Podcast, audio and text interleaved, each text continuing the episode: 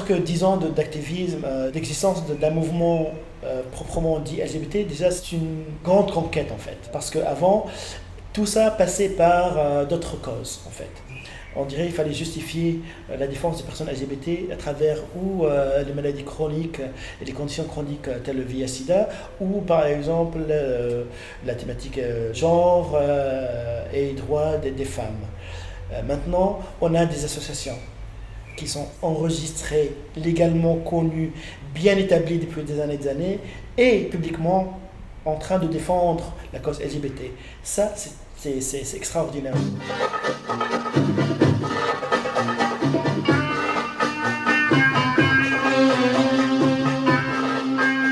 Voix queer. Aswat queer. Antoine Idier. Wahid Frishishi.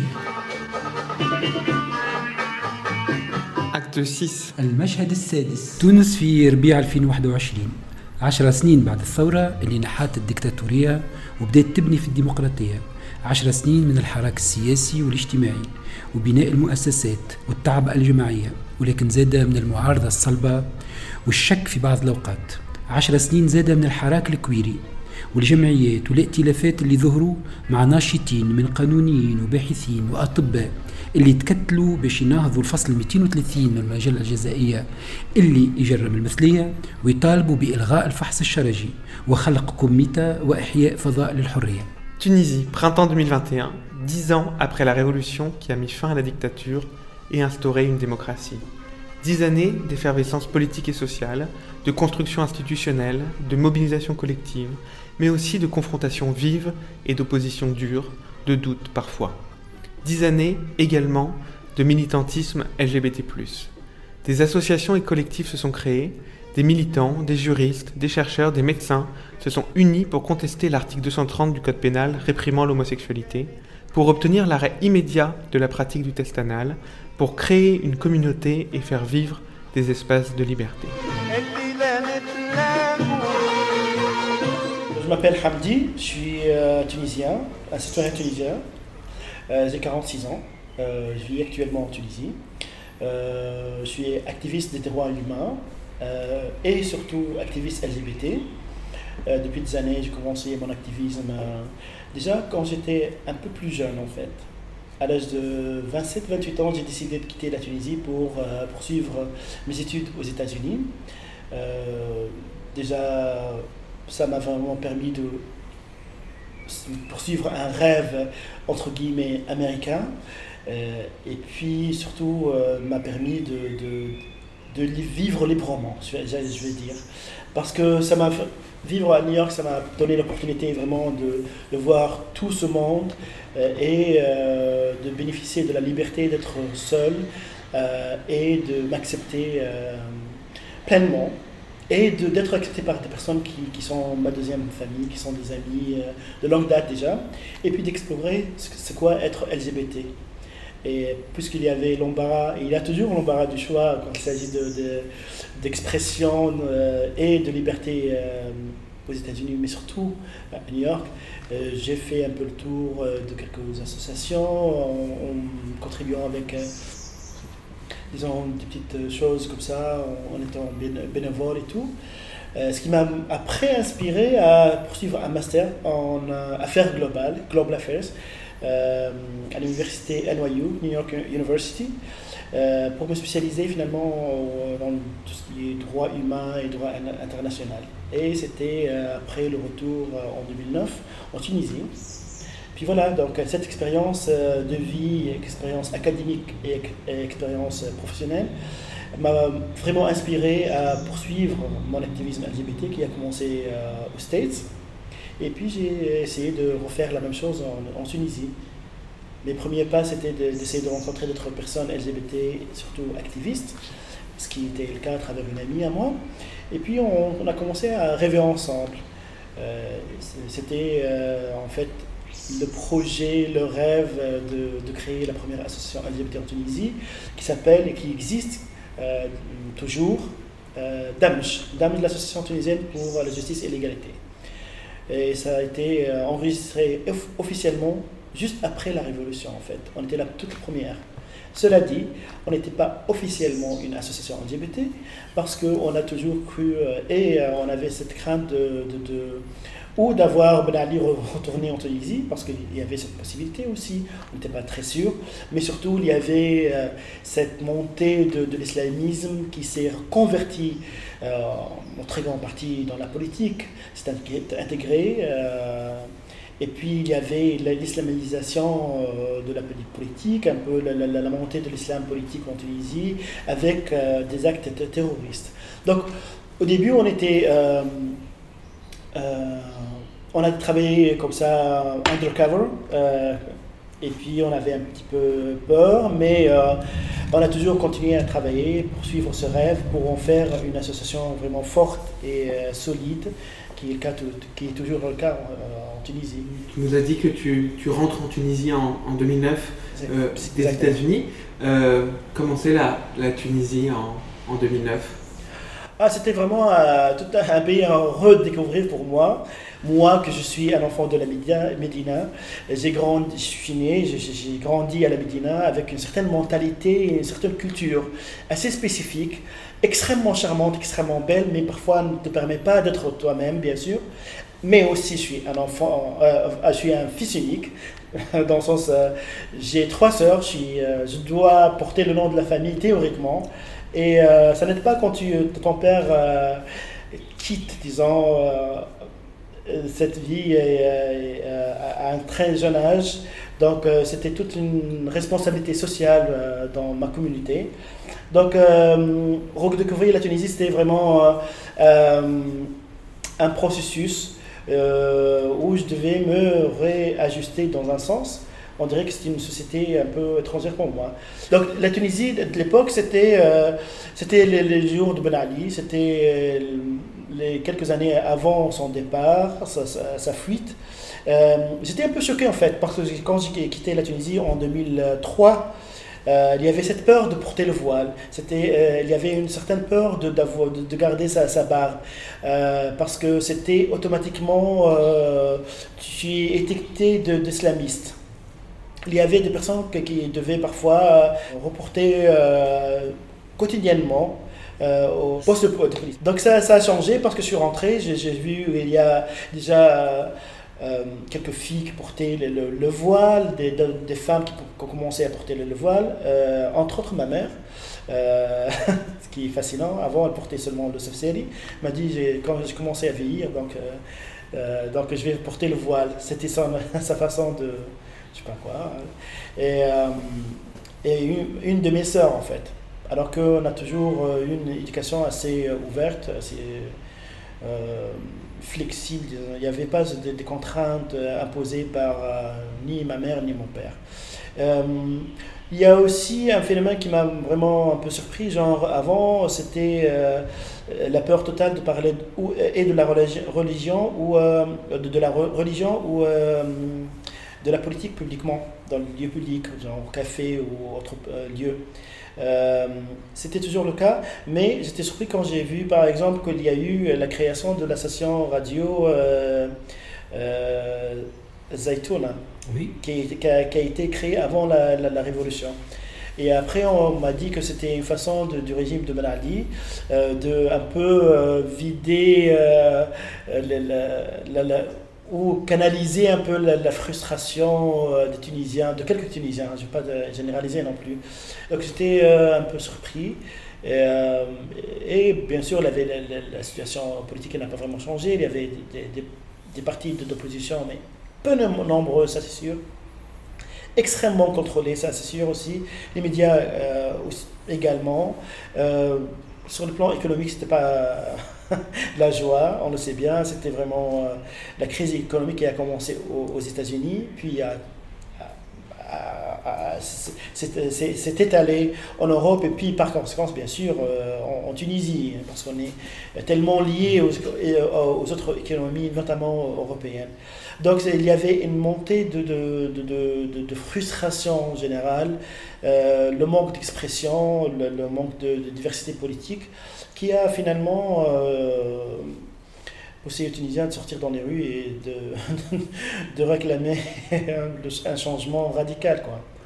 dans une, dans une discussion qu'on a pu avoir hors micro, mhm. tu m'avais aussi tu avais souligné aussi cette espèce de, de, contradiction dans la mesure où, New York, les États-Unis avaient été très importants à un moment dans ta vie, et en même temps c'était aussi les, les années post-11 septembre, les années Bush, etc. Ouais, c'est exactement ça en fait. Euh, partir aux États-Unis euh, quand tu es perçu comme arabe et musulman, venant d'un pays où euh, on est blacklisté dans un sens. donc c'était vraiment une dualité dans cette perception. Euh, de New York. Donc, en arrivant, j'étais perçu comme l'arabe, le musulman, le terroriste. C'était aussi simple que ça. Mais vivre là-bas, ça m'a permis d'être euh, ce que je suis maintenant, euh, une personne qui s'accepte énormément. Sur le plan personnel et social, parfois, quand tu rencontres une personne ou plus d'autres personnes, parfois je me suis senti vraiment comme un objet exotique. Il y avait une certaine perception euh, ou fantaisie ou euh, attente aussi. quand tu es arabe, tu dois être tel et tel et tel. Tu dois être très mm, macho, masculin, avec des, des, traits bien particuliers, avec un rôle sexuel parfois bien particulier. Tout. Donc on te met dans, encore une fois dans une case. Revenons peut-être à, à Damge, la mmh. fondation de, de Damge. Déjà, est-ce que tu peux nous dire euh, euh, ce que signifie Damge et, pourquoi le, choix de ce nom-là Et mhm. puis après, nous, nous raconter aussi euh, que fait Damge au début, comment vit, qui compose l'association, mhm. comment elle vit, qu'est-ce qu'elle fait, quelles sont ses priorités alors? Damge en arabe, ça veut dire inclusion. On a choisi le, nom parce que vraiment ça représentait notre vision de la chose. C'était l'inclusion enfin des personnes euh, qui sont minoritaires dans le sens qui, ont leurs droits minorés dans cette société et euh, sous ces lois euh, actuelles qui n'ont pas malheureusement changé depuis le temps. Euh, Damage veut vraiment soutenir ces personnes, défendre leurs droits, promouvoir leur visibilité, mais une visibilité positive surtout, qui sort des stéréotypes, de, de, de, des étiquettes qu'on leur colle, et puis euh, surtout euh, euh, changer les choses et changer les lois, parce qu'il y a toujours des lois qui sont vraiment contre, qui visent une bonne catégorie de, la société tunisienne. voilà, donc ça c'était la, vision. Et ça c'était les objectifs. On a commencé petit parce qu'on avait peur d'être trop visible. Donc l'agrément, c'était de, commencer euh, euh, undercover, comme on dit en anglais, parce que c'est très important pour la survie de notre activisme. Euh, on risquait d'être ciblé, peut-être physiquement en réel, ou parfois en ligne sur le virtuel. Et les, deux pouvaient nous mettre, pouvaient mettre fin à notre activisme et euh, à ce noyau, ce rêve, cet embryon, tout simplement. Euh, donc il fallait vraiment se, protéger, protéger euh, notre travail. Euh, donc on a gardé euh, le travail au début entre nous. Et puis c'était de bouche à oreille. En euh, passant le mot, le, mot à d'autres activistes, à d'autres personnes de confiance, en essayant de diversifier ce groupe de personnes, d'avoir des homos, des lesbiennes, des personnes bi, parfois des trans, des personnes transgenres, transsexuelles aussi. donc c'était ça, en se basant sur le travail de quelques personnes dans le domaine de, de VIH SIDA ou d'autres personnes qui ont travaillé dans le domaine des droits humains, comme moi par, exemple. On était un petit membre au début, mais euh, un petit groupe de, personnes, mais on a commencé à, s'agrandir petit à petit. Et puis, euh, c'était une responsabilité aussi de choisir d'introduire d'autres personnes. Donc, parmi les choses qu'on a imposées, c'est d'avoir euh, que chaque nouveau membre euh, devait être parrainé par au moins deux membres du bureau et puis d'autres personnes.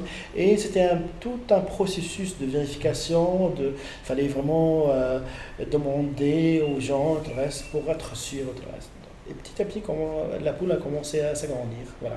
Je crois savoir que, es, que, tu as, que tu as été ou tu es encore euh, parfois assez, assez, assez critique d'un de ce que tu considères comme un manque de, professionnalisme ou peut-être un manque de sérieux mhm. euh, des associations, de certaines associations, de certains militants LGBT, ce qui t'a amené d'ailleurs ensuite, si je ne me trompe pas, à, quitter Damge pour créer une, nouvelle, une nouvelle association, c'est ça? Moi, euh, euh, en essayant de, de, de, de, faire pousser les choses, de faire changer les choses, je viens avec un peu d'expérience, une culture de travail assez rigoureuse américaine new-yorkaise et surtout euh, un côté académique assez fort. Donc ce, ce, côté en moi, ça n'a pas vraiment été euh, euh, de grande aide parfois parce que je viens d'une culture assez, disons, qu'est-ce que j'allais dire, euh, d'une vision bien précise, d'une façon de faire les choses assez professionnelle, d'un certain professionnalisme, d'un niveau bien précis, disons. Parce que euh, en Amérique, j'ai commencé à travailler avec Human Rights Watch comme stagiaire. Mais quand je parle de stagiaire, c'était pratiquement un employé sur, le, sur qui on pouvait compter avec euh, le département MENA et le département LGBT. Donc, quand je suis venu en Tunisie, quand on a commencé à travailler ensemble, parfois j'étais frustré parce qu'il y avait ce côté euh, amateur, ce côté euh, improvisation, manque de communication ou absence de communication carrément, ou faire prendre des initiatives comme ça, dernière minute, et aller en solo les concrétiser. Et pour moi, c'était un travail qui n'était pas rémunérant, c'est vrai, mais c'était un travail. Donc, j'ai projeté mon, mon, professionnalisme, ma formation académique et professionnelle sur mon activisme. Et parfois, ça, ça, ça c'est euh, perçu comme un peu euh, un manque de flexibilité, peut-être, mais pour moi, euh, j'ai une façon de faire les choses que je trouve, voilà, ça, aide à changer les choses et euh, à pousser euh, notre travail et le faire progresser.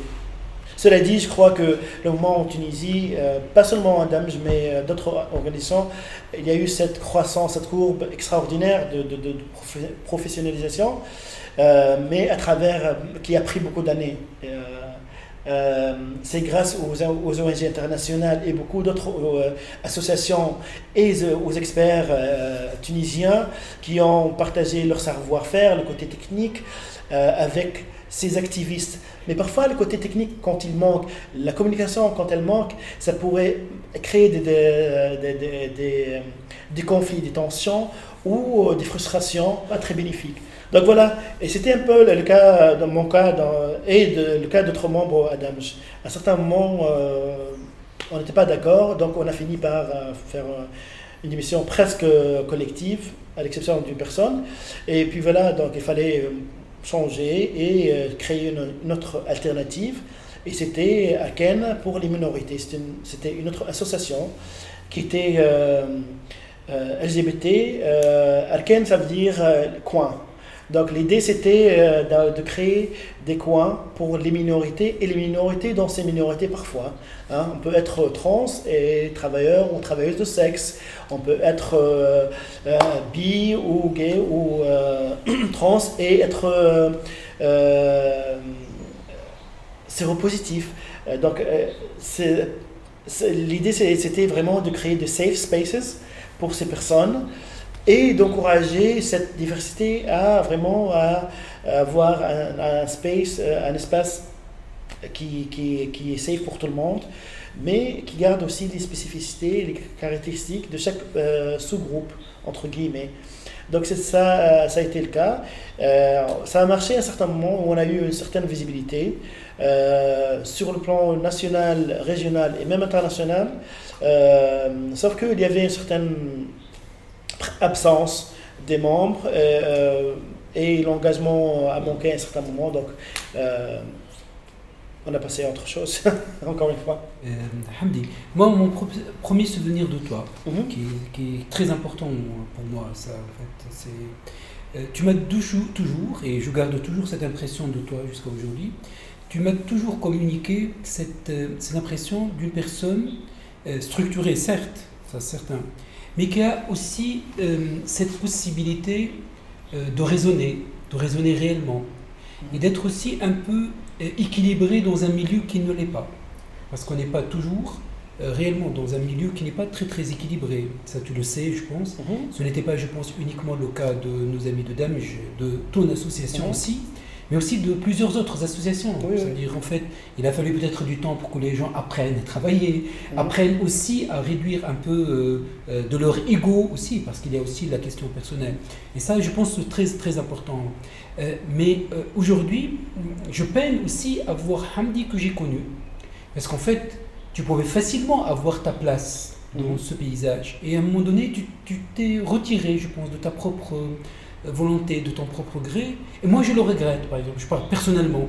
Je regrette, par exemple, de ne, pas, de ne plus te voir euh, dans ce paysage, avoir ta place, mais pas uniquement toi, parce que ça aussi, euh, je le regrette aussi, parce que pas mal d'autres personnes qui ne sont plus dans, en fait, dans, dans cet activisme, Mhm. alors que c'est là où nous avons besoin de plus euh, de tête et de bras.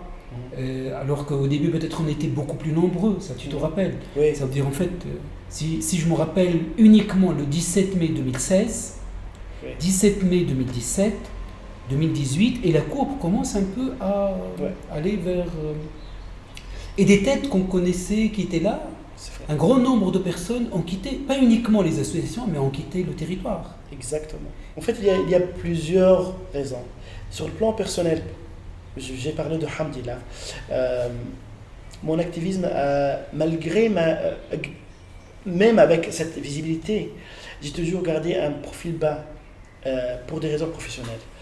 Euh, pa- parce que j'ai ce, euh, ce background professionnel et académique, et avec l'arrivée de la révolution en Tunisie, il fallait retrouver mon chemin professionnel. Je me suis investi pour six années à l'étranger sans pouvoir rentrer en Tunisie, malheureusement à cause de la- de l'administration, de, la politique américaine en- envers les Arabes et les musulmans. Donc euh, tout ça, quand j'ai repris ma, carrière avec plusieurs ONG de- depuis 2011, euh, euh, pour des années ap- après la, révolution, je ne pouvais pas risquer ça. Donc j'ai pris mes précautions. Mais aussi, les employeurs avec qui je travaillais m'ont acti- activement demandé est-ce que tu as d'ac- d'ac- d'activités outre ce que tu es en train de faire avec nous? Je me rappelle bien, euh, une de mes euh, directrices américaines, elle m'a demandé est-ce que euh, tu as une autre activité? Je lui dit oui, je suis membre d'un bureau d'une association. J'étais très hésitant. Alors là, à l'époque, je, travaillais avec les partis politiques. J'assurais la coordination d'un projet, d'un programme en fait, avec et les partis politiques et les jeunes des partis politiques, un programme de leadership, tout le reste. Et travailler avec les partis politiques à l'époque, et même maintenant c'est le cas, il fallait être neutre, ne pas avoir de foliation partisane et ne pas travailler sur des causes problématiques. Imaginez travailler avec un parti islamiste euh, et être perçu comme un activiste LGBT. Donc ça, ça me posait un problème. Cela dit, j'ai toujours euh, travaillé euh, et euh, euh, avec Damj et avec Arken, mais en gardant un profil bas, mais d'une manière très active. Il y a eu aussi euh, une phase dans ma vie où j'ai pris un peu de recul parce que je n'étais pas d'accord avec quelques pratiques et la culture de quelques associations et des épisodes qui m'ont personnellement affecté. Mais aussi il y avait d'autres raisons, genre la maladie et, et après la mort de ma mère. Franchement, il fallait se concentrer sur, ça et c'était quelque chose de, une priorité pour moi. Mais je comprends qu'il y a d'autres personnes qui ont quitté le mouvement carrément, et physiquement, ou physiquement, ou ils sont toujours là, mais ils, ont euh, pris de, la distance. Il y a des personnes qui étaient menacées et, euh, et ces personnes ont décidé de quitter le pays. Et je comprends, euh, euh, et j'empathie bien sûr avec ces personnes. Parfois, le, danger était concret. Et c'était effectif, genre, et elles étaient attaquées carrément et tout. Il y en a, c'est pas, c'est même pas un secret, on le sait et tout le reste. Il y avait des personnes qui ont été euh, euh, accusées d'homosexualité, ils ont enduré le test anal et tout le reste.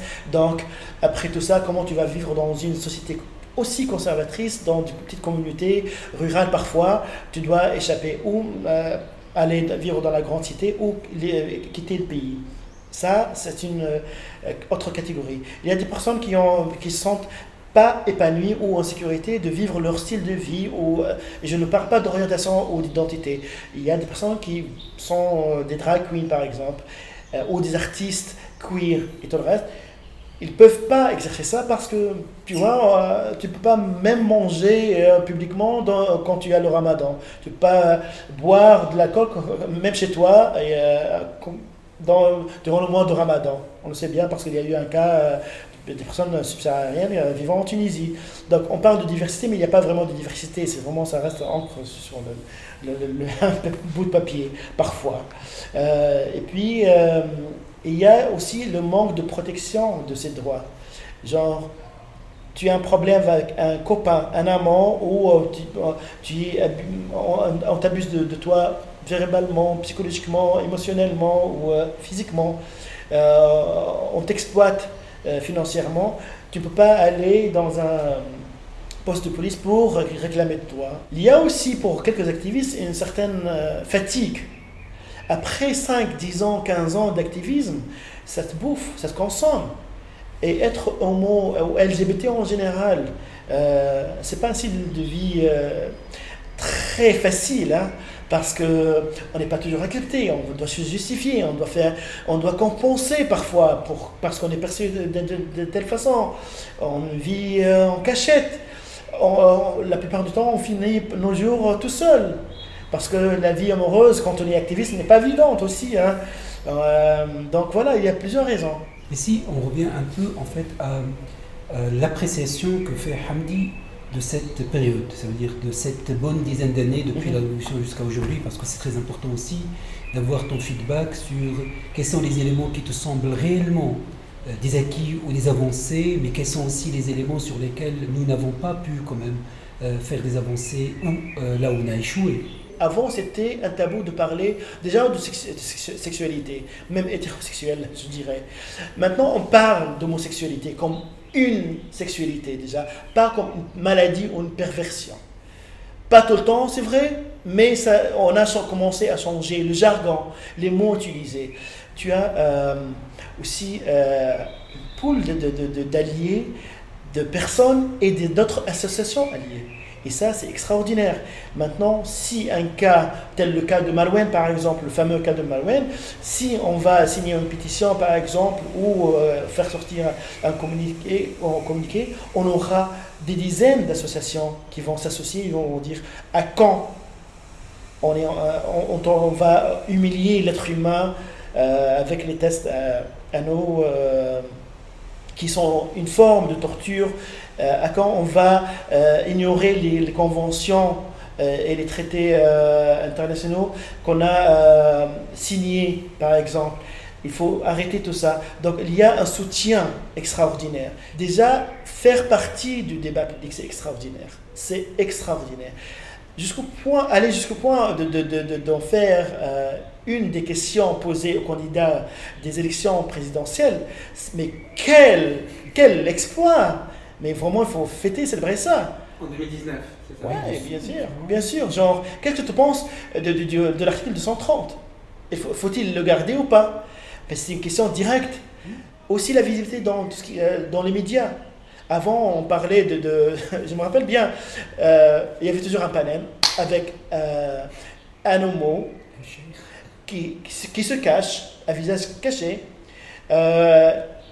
et c'est toujours euh, quelqu'un qui a tous les stéréotypes d'un homo, genre efféminé, euh, abusé sexuellement par euh, une personne proche de lui, avec un père absent, tout ça. Vraiment, vraiment, on te met toutes les étiquettes dans, le même prototype de, gay.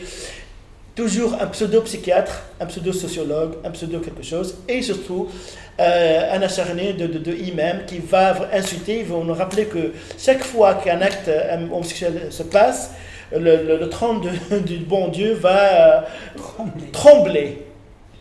Et donc, il va nous mettre toute la culpabilité sur, sur un acte consensuel entre deux adultes consentants. Voilà. Donc, c'était ridicule. Maintenant, on a des activistes qui se présentent à visage découvert dans les médias. On, en parle plus fréquemment chaque journaliste qui commence à vraiment à insulter, à utiliser les, mauvais termes, il sera scandalisé, mais scandalisé. Euh, on a plus de diversité aussi. On parle de personnes euh, gays, mais on parle de personnes trans, de personnes euh, intersexes non-binaire et tout le reste, parce que ça dépasse un homo qui a été abusé par son oncle quand il était jeune, parce que son père n'était pas là. on parle d'identité, de, liberté personnelle, de, de, de, la sanctité du, corps humain qui, était, qui, est protégé par notre constitution de 2014, qui est la plus progressiste peut-être sur, cette, sur cette terre. Et aussi, on a une société euh, civile qui est assez active, mais aussi on a des capacités euh, en Tunisie extraordinaire. Hein. Dès qu'il y a eu la révolution, on a toutes ces personnes qui ont travaillé pour des années euh, dans le silence, tout doucement, calmement, qui, sortent comme ça. Euh, et puis, ils ont vraiment poussé les choses petit à petit. C'est vrai qu'on a commencé avec d'autres batailles, mais je crois que c'est une façon stratégique de contourner le problème. Déjà, arrêter les violences envers les femmes avec de nouvelles lois, le, contre le racisme avec une nouvelle loi, plus de droits pour les enfants, tout ça on est en train de vraiment mettre euh, hein, un peu encercler la, la, toute dernière bataille, j'espère, qui est les droits LGBT. Aswat Andy, tu, parallèlement à, tes activités militantes, à ton travail aussi de, de, consultant dans, le, dans, les droits fondamentaux et, dans des ONG, tu mènes aussi une, une enquête euh, sociologique euh, sur euh, la question euh, de l'âge, la mhm. question de la vieillesse. Mhm. Est-ce que tu peux nous parler de, de, cette enquête et de la, des questions que tu poses et de la singularité de, et de l'importance de, de, ces questions à tes yeux? Bien sûr. Étant activiste, mais d'un certain âge, j'ai eu la grande opportunité et la chance de travailler avec des, jeunes qui ont rejoint l'activisme LGBT durant toutes ces années. Et euh, c'est extraordinaire parce que ça donne beaucoup d'espoir, beaucoup d'énergie, beaucoup d'enthousiasme et certainement beaucoup d'idées innovatrices et des moyens aussi, tels que les applications qu'on trouve de tout ce qui est euh, téléphone euh, intelligent, comme machin, tout le reste. C'est extraordinaire. Mais quand tu es un activiste qui a un certain âge, disons, il y a une certaine perception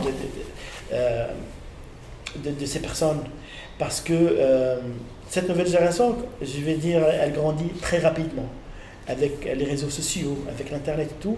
On a des attentes, on a euh, euh, tout à portée de, de, main, disons.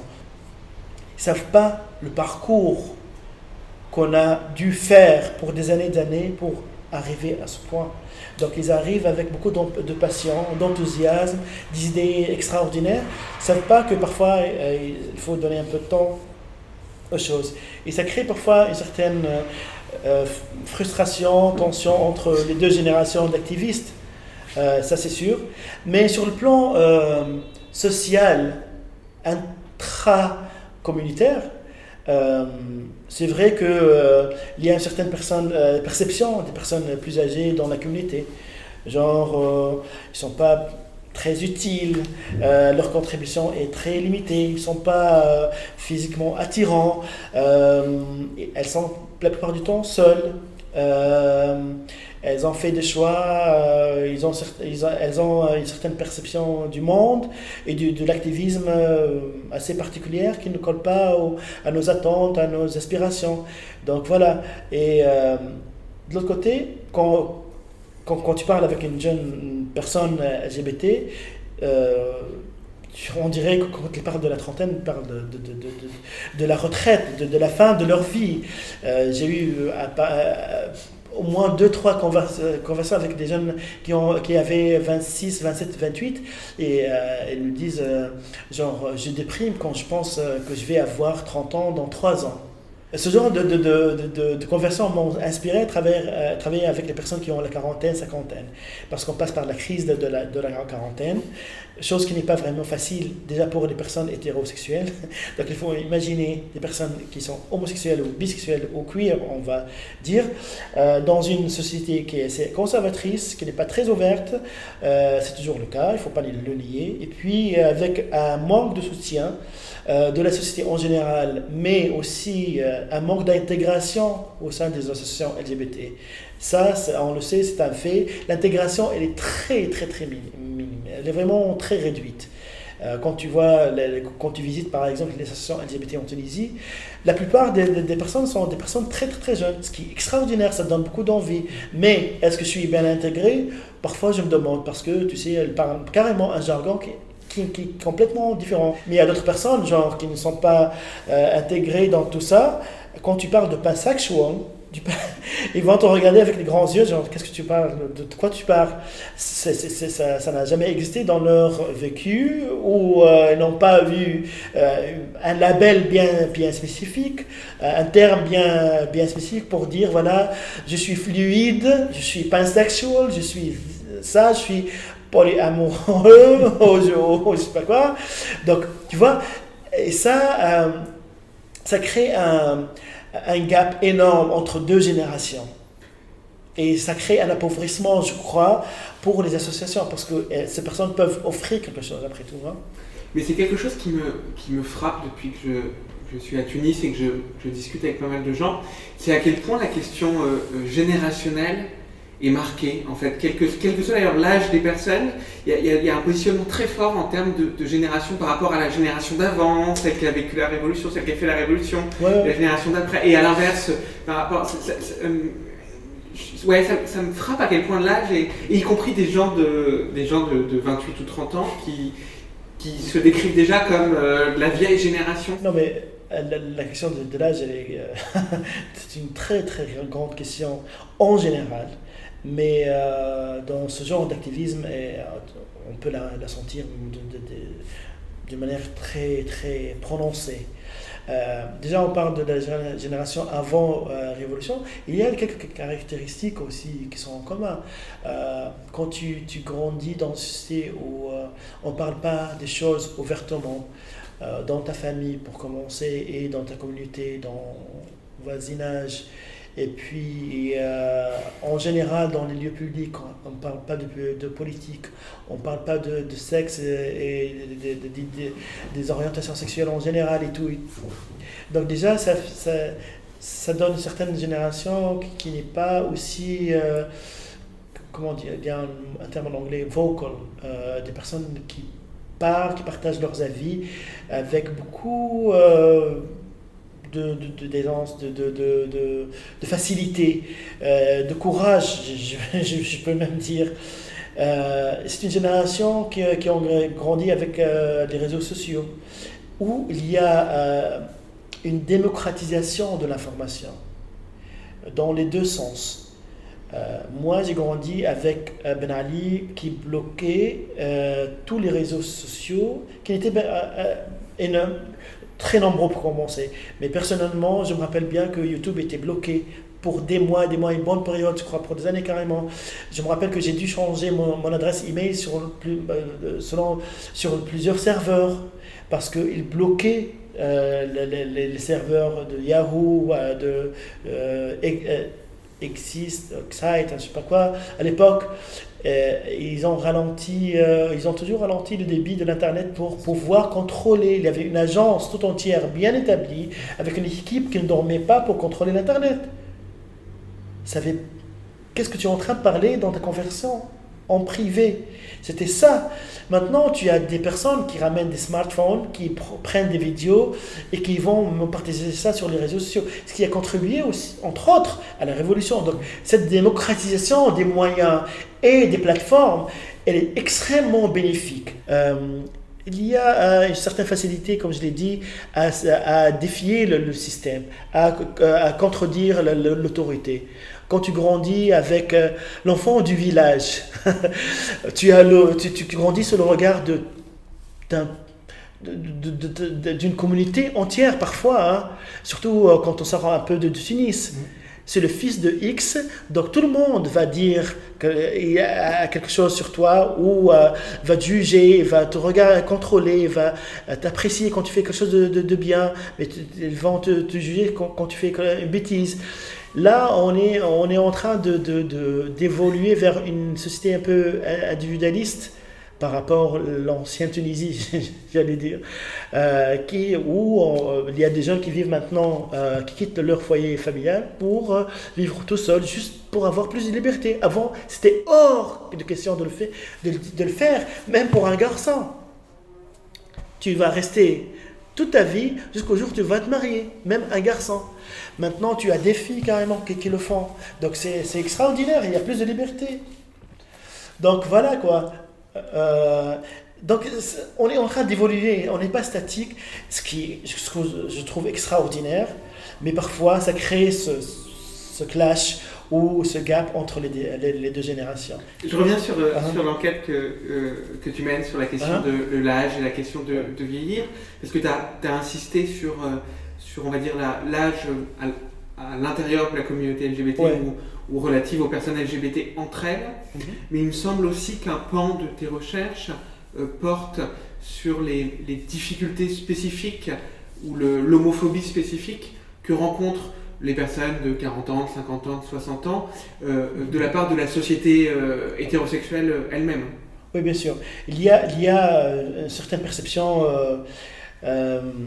qui, n'est pas très consistante, on va dire, parce que il y a quelques éléments qui sont assez positifs. Hein. Quand, on a la quarantaine, par exemple, ou la cinquantaine, on est euh, d'habitude bien établi. Euh, côté carrière, côté finance, côté social, euh, mais tout ça va toujours dépendre d'une petite variable. Est-ce que tu es gay ou pas Est-ce que tu le montres ou pas Est-ce que tu es choquant ou pas Donc tout ça peut vraiment s'écraser, euh, s'effondrer facilement dès que tu es un peu euh, trop gay euh, au, goût, au goût des, personnes dans ta communauté ou dans, dans, ton lieu de travail. donc, le jugement, la perception des personnes LGBT gay d'un certain âge euh, n'est pas très consistante. Et elle peut, être négative euh, facilement juste parce qu'on ne t'apprécie pas, parce que tu es trop visible en fait. Et ça dépend de ton statut académique. Euh, de ton statut socio-culturel, culturel, économique, pardon, parce que quand tu es homo et fauché, c'est pas le même cas que quand tu euh, un Richard qui vit à, au Carthage, euh, qui a un stéréotype, c'est vrai, mais qui a bah, qui est friqué, qui, a, qui vient d'une certaine famille par exemple. Donc il y a plusieurs variables en fait. Euh, ce qui fait que par exemple vivre ça dans les petites villes ou dans les zones rurales est un poids énorme sur ces personnes et la plupart d'elles doivent se marier et c'est même pas un choix. Je pensais par exemple, euh, je me souviens d'avoir entendu parler du fait de, par exemple, quelqu'un euh, euh, qui est perçu comme célibataire, du coup, alors que les parents vieillissent, devient celui qui a la charge économique de la, des parents, parce que les frères et sœurs, eux, hétérosexuels, et donc pas perçus comme Exactement ça. donc c'est des choses aussi comme ça qui sont, qui sont euh, c'est à ça que je pensais quand je parlais aux choses spécifiques aussi à, l'âge et à la perception sociale. oui, ça c'est très, c'est très correct. En fait, euh, dans les familles tunisiennes, euh, les enfants parfois elles sont perçus comme l'investissement, la retraite. C'est pas le cas pour toutes les familles, mais c'est assez fréquent. Je parle d'une certaine génération. Euh, et puis, si tu es l'homme de la famille, tu dois vraiment assumer ce, rôle. Hein. Il n'y aura pas d'exception. Sauf que quand on est euh, hétéro, euh, on peut se débarrasser de ces tâches ou cette responsabilité, ou on, on, peut la minimiser à un certain degré quand les parents commencent à vieillir, commencent à avoir toutes sortes de, problèmes de santé et tout, et tout, et commencent à être dépendants. Et euh, c'est pas c'est pas évident quand tu es homo parce que qui s'accepte, qui s'assume, qui, n'est pas marié ou autre, qui vit ou chez ses parents ou juste à côté, de ne pas dire voilà, c'est pas ma responsabilité. Automatiquement, le poids tombe sur toi. C'est pas, même pas une option où, il n'y aura pas de négociation en fait. Euh, je le sais parce que j'étais là aussi. Hein. Euh, mes trois sœurs, elles sont mariées avec, avec des enfants. Et euh, la prise en charge de, ma mère était la mienne euh, sur tous les plans. Euh, donc, c'était même pas un choix. Euh, il y avait une, contribution, mais tu es l'homme de, la famille, tu dois assurer, tu dois payer les factures, tu dois faire ça, tout ça. C'était l'arrangement, même pas à négocier, c'était vraiment la chose la plus naturelle à faire. Quoi. Donc, voilà, donc en tant qu'homo, ou bi, ou queer, ou LGBT, on va dire, tu dois être fort pour toi-même mais tu dois être fort pour les autres parce qu'on va donner cette euh, responsabilité gratuitement avec bonne volonté. Genre, tiens, c'est la tienne, nous, on a d'autres batailles à mener. Euh, donc, tu dois être fort pour toi-même, pour, les parents, tu dois être financièrement établi pour toi-même et pour les, euh, pour les parents parfois. surtout quand tu, quand tu n'as pas d'enfants, donc tu dois être vraiment indépendant et euh, bien établi financièrement, parce que quand tu vas vivre, la plupart du temps, tu, tu vas vivre seul à moins que tu es vraiment le moins aîné, le plus jeune de, la famille. Et encore, si on va t'accepter, on t'aime, on t'a pas rejeté aussi. Donc voilà, c'est plusieurs responsabilités à la fois, c'est plusieurs tâches, c'est plusieurs attentes à jongler à la fois. Mais on dirait qu'à la fin de la journée, on n'a pas le droit, euh, d'être vulnérable, d'être fragile, d'être euh, pauvre. Euh, d'être il faut être toujours... invincible, fort, présent et tout. C'est des attentes qui ont été toujours là, euh, mais le, fait d'être homo et euh, de, le vivre euh, et d'être perçu comme célibataire, parce qu'on peut être dans, une relation comme au, LGBT en général, mais puisqu'on le dit, on le vit dans, un silence complet et, et en cachette, ça veut dire qu'on est euh, célibataire. Hein. donc, pour eux, l'institution du mariage, c'est la garantie, c'est leur façon de négocier parfois euh, toutes ces responsabilités. Le fait d'être homo, même en relation, c'est même pas permis, permis de, de, de, de, faire sortir cette carte d'être en relation, d'avoir une responsabilité, de vivre pour le couple, pour la santé mentale, pour avoir une vie émotionnelle épanouie euh, et reconnue. Quoi. Il y a un sujet aussi sur lequel on n'en parle pas trop je pense. Et peut-être on va aujourd'hui voir un peu avec toi et peut-être continuer après avec euh, euh, d'autres personnes à interviewer, quand même aussi des relations au sein même de la communauté et plus encore, parce que je vais, je vais quitter l'histoire de communauté, communauté, mais au sein même des couples. Mhm.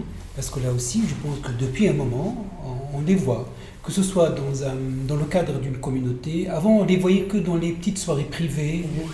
Mais maintenant, on commence plus à afficher aussi euh, son copain, sa copine, euh, et même de les présenter en fait euh, aux autres. Certes, pas d'une manière aussi répandue, mais ça c'est important. Mais je pense aussi, ces, ces, relations et ces couples ne sont pas aussi évidentes. D'après ce que tu viens de, de dire, ça veut dire avec le poids de responsabilité qui pèse sur les uns et sur les autres, avec aussi cette demande, à la limite, cette exigence d'être fort, de supporter, mais comment aussi peut-on vivre, gérer tout ça euh, dans, un, dans un contexte dans une sphère euh, familiale dominée par la famille, dominée mmh. aussi par euh, certains idéaux de la société elle-même, des normes sociales, des normes venant d'une culture qui cultive beaucoup le non-dit, mmh. et comment on peut le vivre? Très bonne question en fait, parce qu'il y a une évolution euh, qui a aidé les relations, comme tu viens de le dire. On s'affiche de plus en plus, c'est vrai. Il y a un côté technique, disons, de la chose. Avant, euh, c'était, euh, il fallait connaître une personne qui va te présenter une autre personne dans un cadre assez fermé, contrôlé, sous cachette, quoi, entre un, un cercle d'amis de confiance, où c'était un regard croisé, certaines perceptions, des petits messages très codés. Maintenant, on a des applications qui permettent ça. Chaque personne qui a un, smartphone peut avoir plusieurs applications pour trouver ce qu'on cherche en fait. Parfois c'est le sexe, parfois des relations, ou une amitié, ou une relation, mais qui, qui, ne marche pas trop, qui pourrait virer potentiellement une amitié de longue date et tout. Donc il y a le côté technologique euh, qui a aidé, les, qui a, disons, poussé une certaine visibilité virtuelle, mais qui n'est pas toujours safe. Hein. Euh, mais aussi ça encourage les gens à se rencontrer pour se connaître et puis voir et tout. Et puis euh, il y a aussi une visibilité en général physique parce que maintenant on a des personnes, surtout de cette génération, qui, qui s'acceptent un peu plus, disons. Euh, il y a aussi le côté euh, associatif avec ces associations euh, qui travaillent sur la, thématique LGBT ou d'autres associations qui travaillent sur d'autres thématiques mais qui intègrent cette même thématique. On a des, participants qui sont là, donc c'est un centre d'intérêt en commun et parfois il y a une connexion humaine et intellectuelle entre deux personnes homosexuelles. Donc, et ça, c'est un, euh, un espace euh, public, mais aussi qui permet un certain niveau d'échange, de, de, de, connaissances, euh, qui n'est pas focalisé sur ou dirigé vers le sexe ou tout ce qui est physique exclusivement, disons, sans jugement bien sûr. Hein. Donc ça aide, ça aide un petit peu. Euh, cette visibilité, d'avoir la possibilité de rencontrer des... Mais il y a aussi plusieurs risques.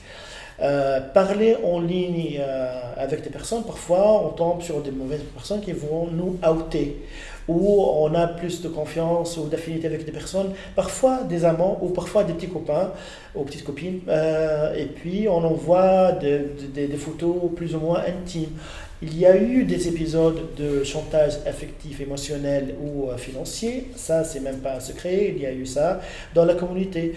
Il y a eu euh, des abus physiques euh, dans la même, cette même communauté aussi, dans les couples aussi. Euh, malheureusement, il n'y a pas la protection. Est-ce qu'il y a du racisme dans la communauté LGBT Si, bien sûr. Il faut demander simplement à chaque personne noire qu'est-ce qu'elle comment elle est perçue. Et parfois, on lui colle des étiquettes affreuses, extrêmes et des propos racistes qui sont éminents, de, de, qui viennent de, ces personnes de, cette même communauté. Donc, il y a plusieurs expériences. Il y a des, des expériences positives, il y a des, des, expériences moins positives et carrément négatives, je, je dirais. Merci, Hamdi Khalifa. Hamdi, shukran, shukran, shukran. Aswad Queer, Wade Ferchichi, Antoine Didier, Tunis, Bizerte, La Marsa, Mamoura, avril 2021, montage Sébastien Millard, chaleureux et vifs remerciements à l'Institut français de Tunisie et à la Villa Salambo, Sophie Renaud, Inès Debrion, Sarah Gorbal, Vincent Reynaud, Rami Guédiche, Farah Slimane, Yacine Amrouni, illustration de Majed Zalila.